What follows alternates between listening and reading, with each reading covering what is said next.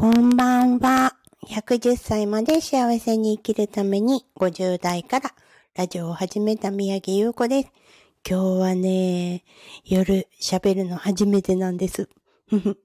なんでかっていうと、最近朝ね、ちょっと月か水はやりたいことがあって、そこでね、あの、時間使ってしまうので、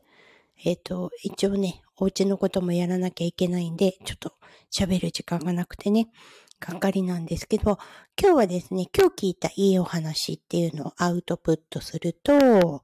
人は一人ではできることはちょっとしかないんだよって。だから人に助けてもらって、えっ、ー、と、人は頑張れるんだっていうお話を、なんと、かまど炭治郎の言葉なんですけど、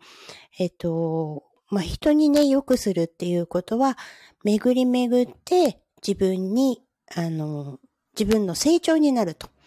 いうことを言ってました。確かになぁと思った。自分はね、人に徳を積むために人にいいことをして、その徳が返ってくるのを望んで人にいいことをするんではなくって、それは巡り巡って自分の成長になるんだよっていうのがね、いいなぁと思ったんですね。